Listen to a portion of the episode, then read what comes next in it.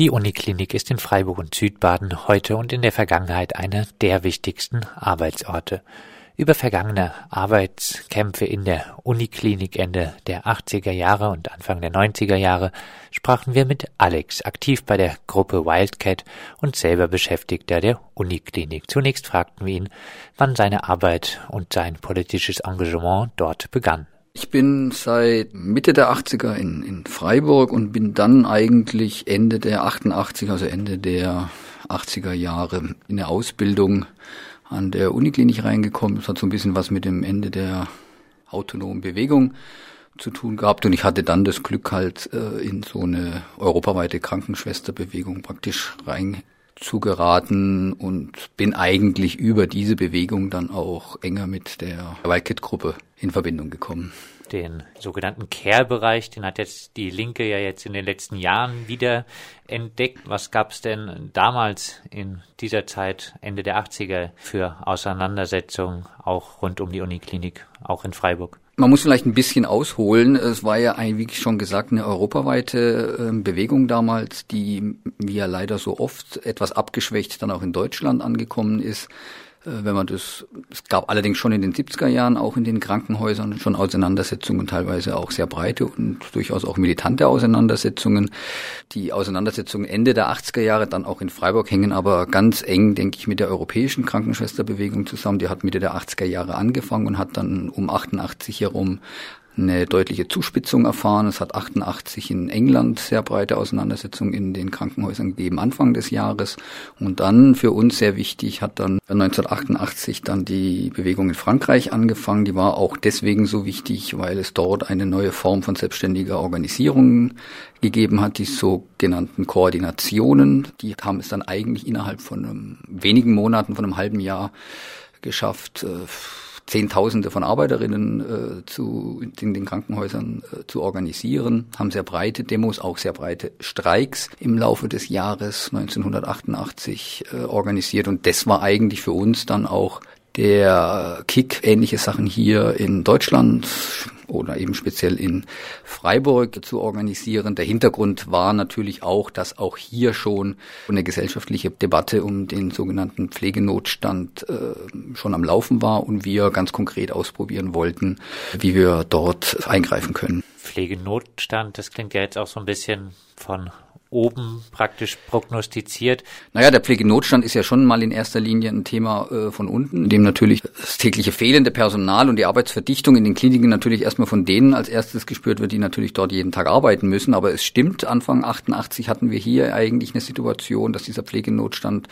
teilweise sogar von Ärzten ausgerufen worden ist, denen das Personal davon lief, die kündigten ne, und die dann irgendwie sich in der Situation seien, dass sie ihre OPs drohten, nicht mehr durchführen zu können.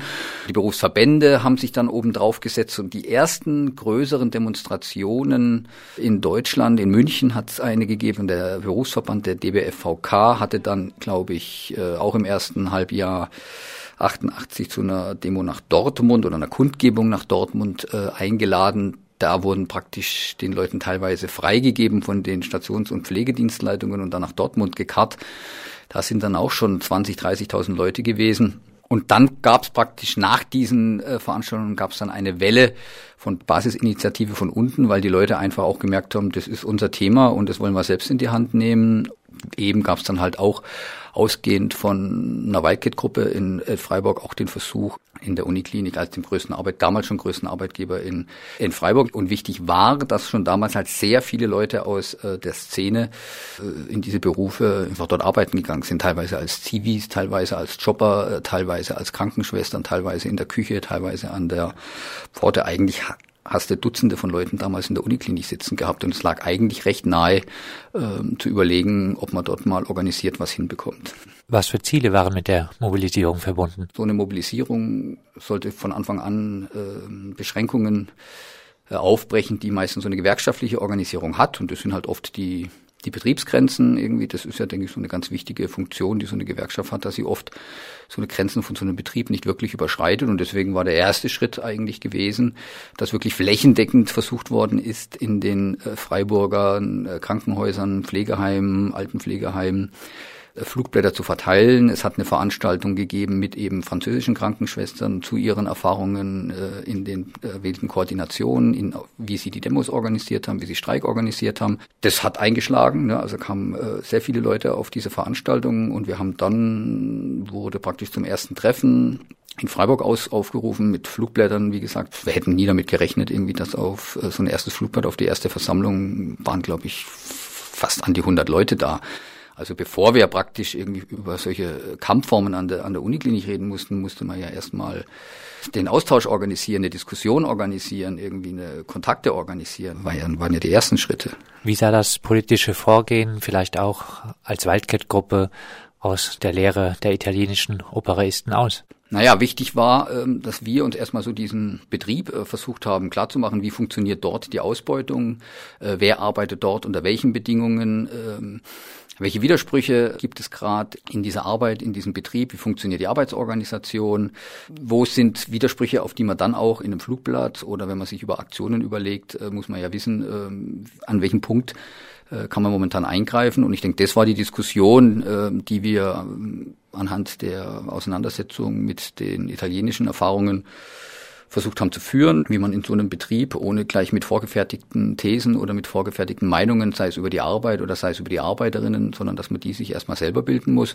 Und dann muss man natürlich versuchen, diese ersten Hypothesen, die man vielleicht hat, wenn man sich so einen Betrieb anguckt, dann ist der zweite Schritt zu versuchen, ähm, das dann in in eine, in eine Praxis äh, zu gießen. Welche Hypothesen wurden da gebildet?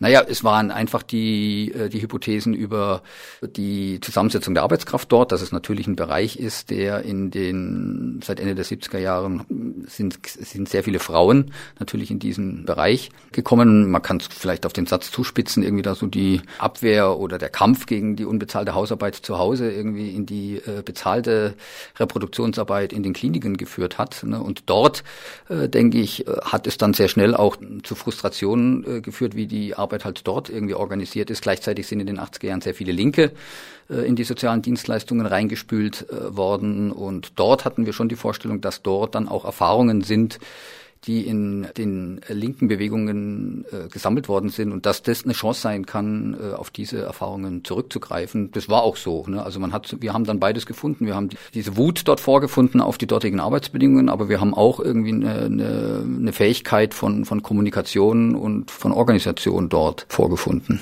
hat es geklappt, auch die verschiedenen Berufsgruppen, du hast es gesagt, es waren zahlreiche Linke in verschiedenen Berufsgruppen innerhalb der Uniklinik beschäftigt. Hat es geklappt, dass diese gemeinsam für andere Bedingungen gekämpft haben oder war es doch so, dass dann die diversen Gruppen eher vereinzelt agiert haben? das war von Beginn an schon aus Frankreich, ich habe ja die Koordination äh, bereits erwähnt, eine sehr äh, heiß diskutierte Frage gewesen. Ich denke, man kann da äh, zwei äh, Punkte machen. Das eine war, es ist im Nachhinein aber eigentlich schon damals eine, hauptsächlich eine Mobilisierung einer Berufsgruppe gewesen, nämlich der, der Krankenschwestern. Man kann es positiv äh, beschreiben. Es war auch eine Voraussetzung, dass es zu dieser breiten und auch sehr kollektiven und sehr selbstständigen Bewegung gekommen ist, dass es eine Berufsstandsbewegung war, weil da war einfach so viel an Wut aufgestaut gewesen der letzten Jahre, wenn nicht der letzten Jahrzehnte. Das war auch so, sich auf die eigene Arbeitsorganisation oder auf die eigenen Bedingungen äh, zu konzentrieren, war bestimmt auch eine Voraussetzung gewesen, um sich überhaupt in dieser Breite bewegen zu können. Es wurde aber, denke ich, im, im Zuge der Bewegung schon auch zur Grenze, weil es einfach dann sehr, sehr schwierig geworden ist, äh, andere Berufsgruppen mit einzubeziehen. Ähm, oder man kann es dann durchaus auch negativer ausdrücken, irgendwie, dass sich fast schon abgegrenzt worden ist gegen äh, gegen andere Berufsgruppen. Ne? Und dann, je länger die Bewegung ging und wo sich dann auch später die Gewerkschaft eingeschalten hat mit dem Tarifstreik, dann auch irgendwie praktisch so eine, eine, eine berufsständische Bewegung äh, äh geworden ist. Welches Verhältnis gab es zur Gewerkschaft? Hier in Freiburg hat eigentlich die ÖTV lange überhaupt keine, äh, keine Rolle gespielt. Der lokale Gewerkschaftssekretär, ähm, heute hier, glaube ich, der, einer der Chefs von Verdi saß eigentlich eher immer neugierig bis unbeteiligt, bis ängstlich auf unseren äh, Treffen rum.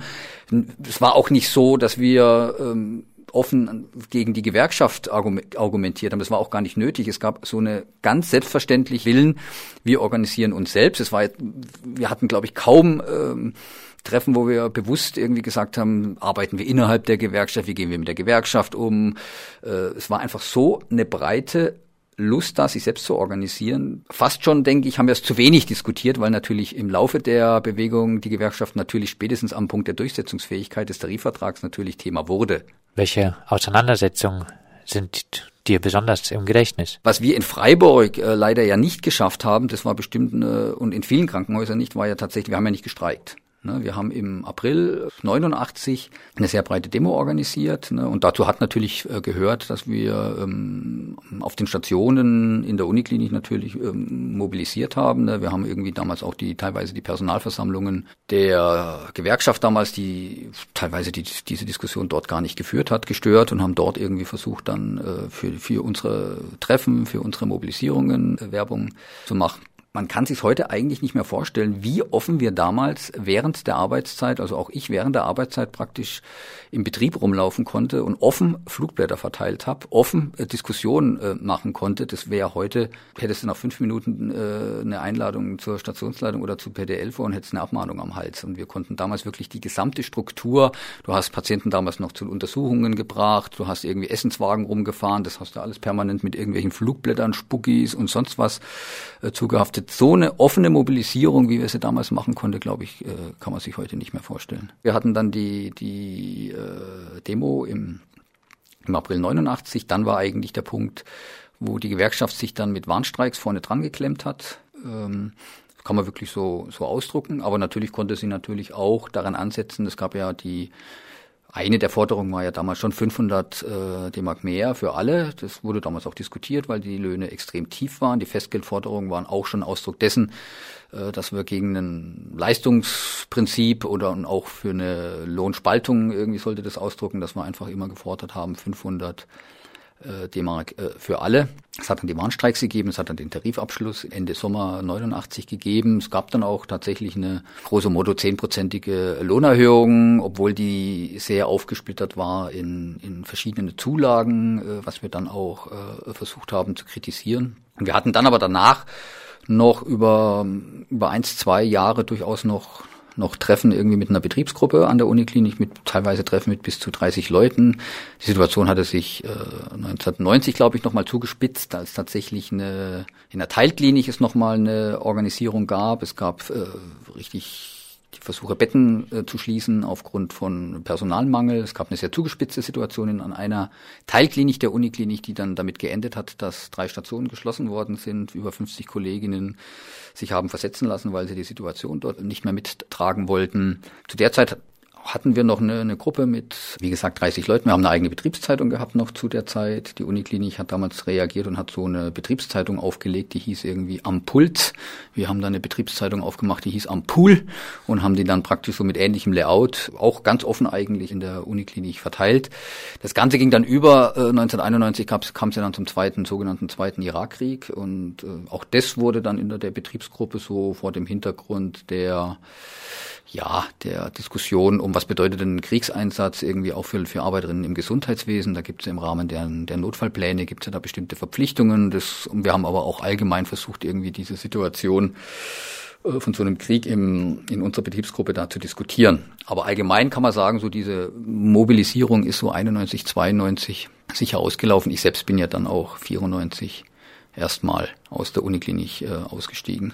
Was bleibt? Was man sagen kann, ich meine, der, der Tarifvertrag ist ja jetzt nicht das gute Beispiel irgendwie für ähm, das Kollektive hat ja vorher stattgefunden, ne? auf den Demos, in den Diskussionen, in denen wirklich ähm, teilweise die ganze Breite von so einer Realität, von so einer Arbeit im Gesundheitswesen äh, diskutiert worden ist. Was bedeutet überhaupt Pflege? Was fordert man überhaupt, wenn man bessere Pflege fordert? Ne? Was bedeutet es in so einer äh, Gesellschaft, in die wir leben? Man muss schon sagen, dass äh, diese Versammlung, die sich wöchentlich mit über 50 Leuten getroffen hat, sich natürlich ähm, nie einig war, aber es war über mehrere Monate bis Jahre doch sehr, sehr äh, erstaunlich, äh, wie offen und wie, wie heiß diskutiert so über so ganz grundsätzliche Fragen äh, diskutiert werden konnte. Ich denke, das ist ja erstmal das, was ich irgendwie mit, mit, mit selbstorganisierten Kollektiven meine und weniger den Tarifvertrag, äh, der dann hinterher äh, geschlossen äh, wird. Und also die Erfahrung, die, die sich praktisch dann in den Tarifvertrag dann gegossen wird, so würde ich es ja dann eher formulieren. Und so eine Erfahrung würde ich sagen, ähm, hat es jetzt leider irgendwie seit seitdem nicht mehr gegeben. Wo stehen wir jetzt? Ich denke, wir sind äh, äh momentan in einer Phase, in der das alles sehr defensive, sehr defensive Kämpfe sind. Und an dem Punkt, denke ich, äh, brauchst eine Initiative, ne, die dann wirklich nochmal an den Erfahrungen von vor 25 Jahren anknüpft. Ne, versucht auch, denke ich, berufsgruppenübergreifend äh, die die Bedingungen zu thematisieren, weil man muss ja eins sagen, wir haben damals eigentlich mit Absicht nicht von Pflegepersonal gesprochen, sondern von Stationspersonal, also von den Leuten, die dort alle gearbeitet haben und nicht von Pflege, denn eigentlich ist Pflege ein reiner Mythos, denn was Pflege ist, ist in anderen Ländern ganz anders. Ne? Pflege in USA ist anders definiert als zum Beispiel Deutschland. Die machen viel mehr ärztliche Tätigkeiten, als wir das hier tun. Bei uns gehört ja klassischerweise der Scheißetransport dazu, irgendwie waschen und so. Das ist ein Ausdruck von einer bestimmten Arbeitsteilung. Ne? Und äh, deswegen denke ich, irgendwie brauchst gerade in den Krankenhäusern, die so extrem unter Rationalisierungsdruck äh, geraten worden ist, den Spruch von der äh, weißen Fabrik haben, glaube ich, wir damals geprägt in den 80er Jahren. Heute kannst du eine bürgerliche Zeitung aufschlagen und kannst Artikel über die weiße Fabrik finden. Ne? Und ich denke, Heutzutage sollte man schon diese Bedingungen, unter die allen betroffen sind, in so einem Krankenhaus thematisieren. Und da braucht es wirklich eine, eine, Initiative und da muss es auch wieder einen Vorlauf geben, dass sich äh, Leute äh, auch über die Krankenhäuser leider so vernetzen und sich sowas vornehmen. So aus dem Schlag kriegst du das, glaube ich, gerade nicht hin.